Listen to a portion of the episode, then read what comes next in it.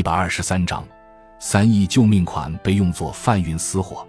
金汉鼎，一九四二年，国民党军事委员会派我到河南进行军风纪视察工作。当时的河南是三面环敌且有严重旱灾的地区，在这个地区内，驻有蒋鼎文、汤恩伯的部队，还有孙同轩、孙蔚如、何柱国、刘茂恩、高树勋。李家峪六个集团军及其他许多部队，这次中央派张继、张立生，行政院秘书长，带法币五亿元来赈济。到达洛阳后，即在西宫省府办事处与省主席李培基和有关厅局处长会商办法。张等表示，此来目的有二：冒号一是慰问民间疾苦，并指定赈款两亿元为急赈，在各地建设粥厂。三亿元购赈粮，因时间和交通关系，曾约定在各个专区指定一个适中的县，令各县派代表一至二人按期来回，比知各地受灾的实际情况和传达上述两项内容，使全省人民身体此意。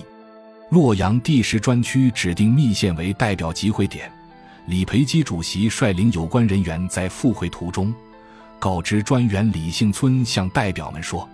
不要把灾情说得太严重，主席自有办法。戴章等到了密县后，看到各县代表的名单，张继认识郑县的代表李随阳，荥阳县代表韩凤楼，他们当年在日本东京时都是孙中山同盟会的会员。李、韩二人便将专员李幸村所讲李培基主席的话讲了出来。开会时，各县代表痛陈灾情惨重，官吏对此竟熟视无睹，饿死的人触目皆是。张立生在会上说：“在我们未到河南时，只知河南有灾，而不知灾情严重到了什么程度。到后来才知河南灾情如此严重，李主席你不能辞其咎。这些情况是后来韩凤楼告诉我的。”张继回重庆后。河南省政府也组成了购粮委员会，省教育厅鲁荡平副厅长自荐，与陕主席熊斌及胡宗南有私交，乃同往西安购粮。当时我在各县视察，看到公路上成群结队、扶老携幼的老百姓，神色慌张地由洛阳奔向陕西求生。他们行前大都出卖小块的土地，以作旅途之资。地主富农以及放高利贷者乘人之危，以三分之一的地价，一亩二三十元便兼并了他们的土地，割断了他们生存的命根。当时在各县虽设有粥厂，但粥少僧多，供不应求，收容所成千上万的男女灾童，大多面黄肌瘦，形似人体标本，饿死的人随地可见。由于省区。乡保自救，不准饿死一人；而县、区、乡保长大多是出钱买来的官，为保其职位好大捞一把，故此对死者引不上报，尸体胡乱掩埋，任狼犬刨食，白骨枕藉，血迹斑斑，臭气随处飘扬，惨不忍睹。而那些趁火打劫的坏人，乘机诱骗妇女。用架子车再到洛阳，再贩运到西安，而不需任何本钱，只要管其一口饭，便可卖到几百元。由这种人吃人的现象可以想见，当时蒋管区政治黑暗到了何等程度。正在这紧要关头，粮食部长徐某电各省说，今年的工作是以征实征购为中心，成绩好的给予奖励。于是河南省府得电后。便将征实征购的数额分配给各专区，按各县实际能力，有成就者将数字先行上报。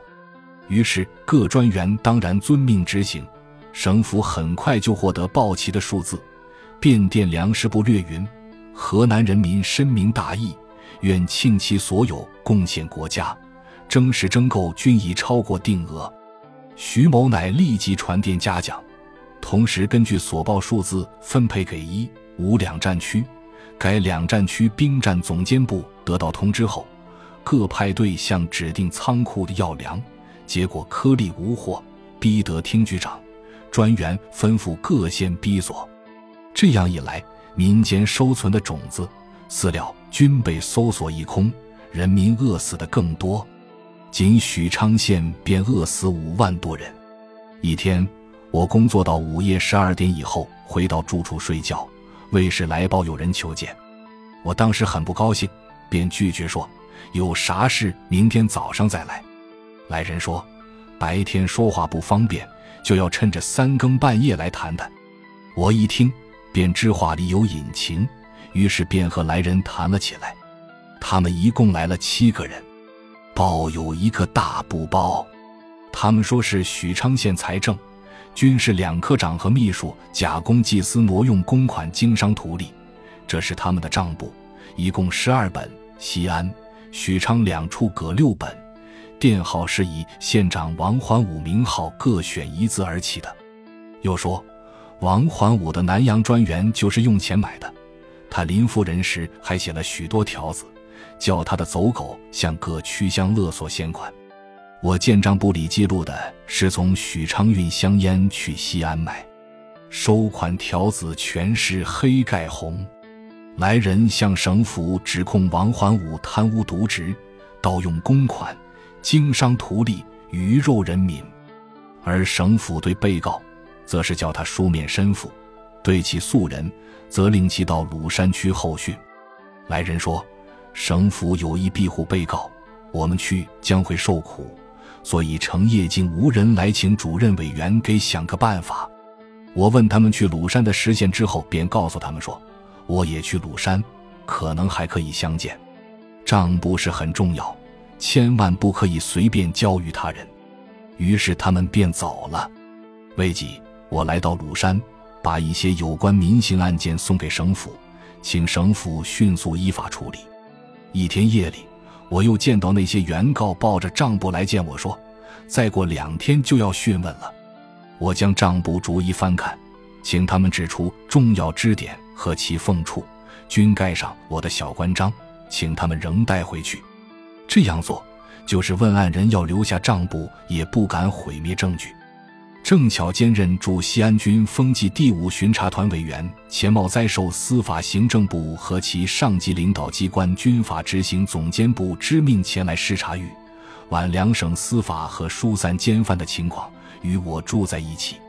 我俩谈得十分投机，于是我便乘机请他帮忙调阅卷宗中有助于我工作的材料，因此我获得了不少很重要的东西。最后，终于把王环武传到洛阳第一战区军法执行监部巡办，而原告七人无事回到许昌。但是后来听说日军侵占洛阳时，军法执行监吴中行受贿，以假释名义释放了王环武。